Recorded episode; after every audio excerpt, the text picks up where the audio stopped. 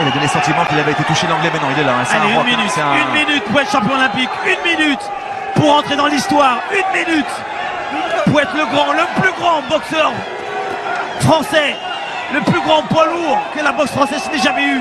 Il est en passe de le faire, Tony Yoka. 50 secondes pour entrer dans l'histoire. 50 secondes pour être champion olympique. Allez, Allez, allez, reste concentré. Allez, dans quelques secondes, c'est toi le futur champion olympique. c'est terminé. Tony Yoka est champion olympique. Il l'a fait. Il l'a fait. Il est le futur. Il est champion olympique. Il s'appelle, retenez bien son nom, Tony Yoka.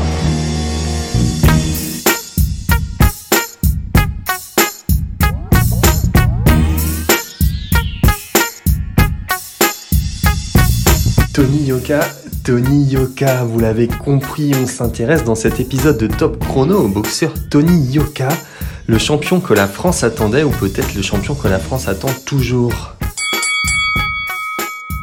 Vous l'avez entendu, Tony Yoka a écrit l'histoire de la boxe française en remportant le titre olympique, c'était en 2016 à Rio. Ça, ce titre, ces émotions, personne ne pourra jamais lui enlever. Mais la suite a été plus compliquée alors que son rêve est d'être champion du monde des poids lourds chez les professionnels. Tony Yoka n'a pas franchi les étapes aussi vite qu'il l'espérait. Ses premières victoires n'ont pas convaincu tout le monde. Tony Yoka a également été suspendu un an pour un problème de localisation pour des contrôles antidopage. Il y a aussi eu la crise Covid, quelques soucis personnels, et le plus embêtant, c'est que son dernier combat s'est mal passé. Souvenez-vous, c'était en mai 2022. La victoire de Martin Bacolé, c'est le premier à battre Tony Yoka chez les pro- professionnels. C'est le premier à s'offrir le champion olympique de Rio. Premier coup d'arrêt dans la carrière de Tony Yoka. La voix que vous venez d'entendre, c'est celle de Sébastien Helot, le commentateur de Canal+. C'est un peu la voix de la boxe en France et c'est donc lui qui suit la carrière de Tony Yoka pour Canal. Nous l'avons retrouvé cette semaine pour lui poser quelques questions. Et pour commencer, on lui a demandé quel souvenir il gardait de ce dernier combat et il y a clairement un mot qui s'impose. douloureux. Souvenir douloureux parce qu'effectivement, euh, bah déjà la préparation, n'a pas été très très bonne. En tout cas, il n'a pas eu la préparation qu'il voulait. Il a été malmené euh, par des sparring. Du coup, euh, le nez a été cassé. Et souvent, ces petites blessures-là, effectivement, vous fragilisent mentalement. Ça a été le cas, c'est-à-dire qu'il est arrivé sur le ring. Il savait qu'il avait cette petite faiblesse-là, face en plus à un cogneur. voilà, un boxeur quand même à 125 kilos. Il savait qu'il avait cette fragilité-là, il fallait la protéger. Il a quand même relevé le défi, il a accepté ce, ce combat, mais on sait que chez les poids lourds, une petite faille comme ça, elle est, elle est rédhibitoire et du coup, il n'était pas en confiance. Ça s'est vu, et puis surtout, euh, ce soir-là, Martin Bacolé, il fait quand même le combat de sa vie, donc ça faisait un peu trop pour Tony Yoka. C'était donc la première défaite de Tony Yoka chez les professionnels, une claque qui lui a fait mal, surtout dans la tête. Pour le français, il faut maintenant en tirer les leçons pour mieux rebondir. Bah, en tout cas, ça lui a montré effectivement que il n'était pas encore parmi les meilleurs poids lourds au monde. Lui, son ambition, c'est de devenir champion du monde des poids lourds. Ça s'est jamais vu en France, ça s'est jamais fait. Tous les challengers ont toujours perdu en championnat du monde. Donc il a cet objectif-là. C'est un frein à son objectif. Ça l'a éloigné un petit peu au niveau des, classements. Donc le rebond, il est là aussi, c'est-à-dire montrer qu'il a encore l'étoffe pour aller chercher une place mondiale refaire peur entre guillemets à, à ses adversaires et ça passe par une victoire avec le panache face à Takam. Takam, Carlos Takam, c'est le nom du prochain adversaire de Tony Yoka. Le combat a lieu ce samedi 11 mars au Zénith et sera diffusé sur Canal+. Lundi, à quelques jours du combat, on est allé à la conférence de presse de Tony Yoka pour récupérer quelques mots. Et vous allez l'entendre, le boxeur français a hâte de remonter sur le ring et d'en découdre. Ça fait un moment que j'attends ce, combat, ça fait un moment que j'attends de, de pouvoir reboxer. Euh, au départ, on m'avait dit janvier, ensuite février, ensuite mars. Il faut savoir que pendant tout ce temps, moi, je suis resté aux États-Unis. Donc, euh, donc j'étais très pressé de rentrer et euh, pressé de retrouver le ring. Pour se préparer au mieux pour ce combat, Tony Yoka a retrouvé son coach Virgil Hunter à Las Vegas aux États-Unis. Pendant de longues semaines, il était loin des siens et il s'est entraîné comme un damné pour retrouver la forme. Quatre mois aux États-Unis, c'est pas marrant. C'est pas marrant. Quatre mois à, à bouffer de la boxe matin, midi et soir, euh, c'est très dur euh, pour le corps et c'est dur aussi pour, euh, pour le mental. Euh, c'est pas. C'est c'est dur, mais, mais voilà, on est obligé de passer par là. Je pense qu'aussi le- la motivation et le- la détermination qu'on peut avoir dans un combat, on la puise dans, dans ces moments-là. Ce n'est jamais facile de rebondir après une défaite, surtout pour un boxeur. Pour Tony Yoka, c'est maintenant, c'est le moment, c'est l'heure de ce fameux combat d'après. C'est sûr, d'autant plus en boxe, hein, parce qu'en boxe c'est, euh, c'est compliqué quand on sort d'une, défaite euh, comme j'ai subi l'année dernière. Maintenant j'ai vraiment pris le temps euh, de couper avec la boxe pendant quelques mois et j'ai pris le temps aussi de vraiment vraiment repartir et de vraiment faire une grosse préparation pour revenir. Je voulais pas revenir avec un petit combat, un combat de retour comme il l'appelle. Euh, je voulais revenir avec un gros combat. Je voulais revenir avec un combat qui a, de la gueule. Et donc je pense que c'est le, c'est le cas. Il a raison, Tony, c'est un combat qui a de la gueule. Déjà parce que c'est un combat entre deux boxeurs français, mais aussi parce que Carlos Takam, c'est un boxeur qui a croisé les plus grands. Il a déjà affronté des champions du monde comme Anthony Joshua ou Joseph Parker. C'est une valeur sûre chez les poids lourds, un adversaire qui s'annonce redoutable pour Tony Yoka, n'est-ce pas Sébastien Hulot? C'est un combat de tous les dangers parce qu'on sait que Carlos Takam, il est installé aux États-Unis depuis 5 ans. Alors oui, tout le monde nous parle de son âge, 42 ans, mais ça fait 5 ans qu'il est aux États-Unis. Il a une hygiène de vie qui est celle d'un jeune homme. On le voit physiquement, il est vraiment au point, il a beaucoup d'expérience. Il a eu des défaites, mais des défaites face à des champions du monde, c'est-à-dire qu'il a tenu tête quand même à Joshua, à Parker à, à Povetkin, à Joyce, à chaque fois, il leur a posé des problèmes. Oui, il y a toujours eu des défaites au bout, mais à chaque fois, il a posé des problèmes. Donc il a la science de la boxe, il a la science du contre.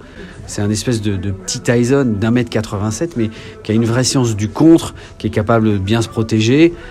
Ça va être à Tony Yoka finalement de jouer de, bah, déjà de son allonge, ça c'est une arme vraiment importante, de se faire respecter d'entrée face à un homme qui va vouloir casser la distance.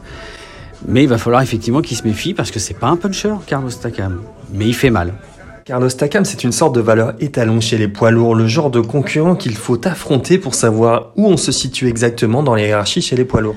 Vous savez que ça va être un combat dur parce qu'il va vous poser énormément de, de soucis aussi bien tactiquement que, que physiquement. Donc, effectivement, c'est toujours Brahim Asloum euh, nous confiait euh, que euh, au niveau des prospects, c'est justement l'étape à franchir en se disant si je la franchis celle-là, je peux commencer à me dire que je peux aller chercher une demi-finale mondiale, voire mieux.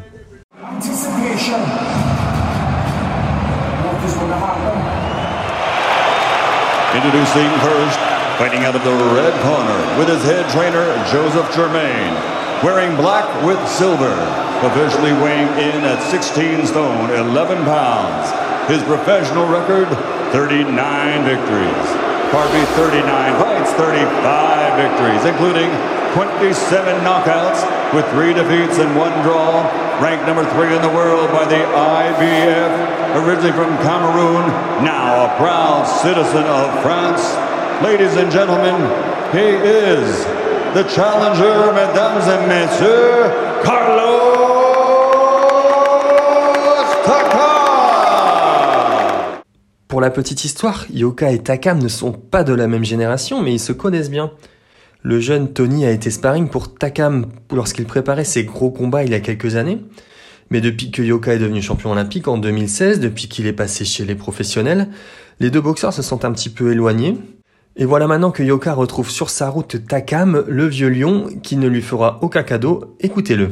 C'est Tony, c'est un jeune boxeur. Je sais que, bon, après, je suis un peu les médias. Je sais que beaucoup de gens les critiquent.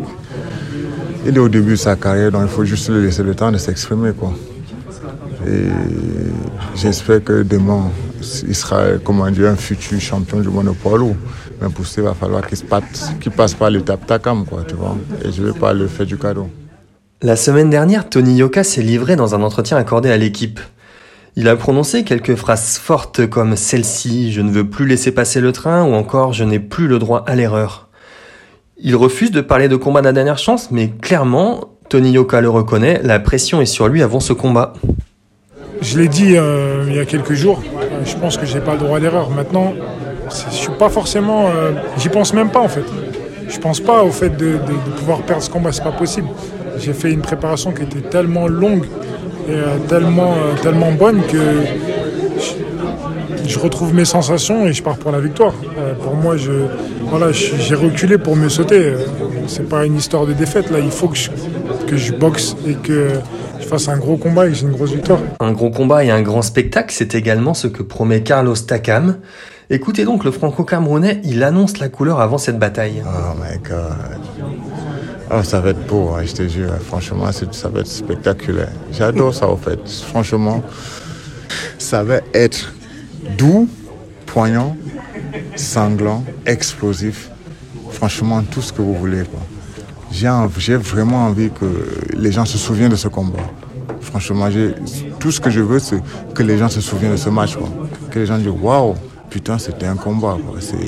On veut encore, on en voudrait encore d'autres combats comme ça pour qu'on fasse un peu comme les Anglais. One, one fight, rematch, rematch, rematch, juste pour, tu vois, pour, pour donner cette, cette ambiance que les gens, que la boxe redevient comme avant, en France à l'époque des Chozo, des, des tu vois, à la grande époque. Voilà, on espère que cet épisode de Top Chrono vous aura donné envie de suivre ce combat, un combat très important dans la carrière de Tony Yoka. Pour ceux qui n'auront pas la chance d'aller au Zénith à Paris, le combat sera bien sûr diffusé sur Canal samedi soir, samedi 11 mars. On remercie au passage Sébastien Helot qui sera au commentaire et moi je vous dis à bientôt pour un nouvel épisode de Top Chrono.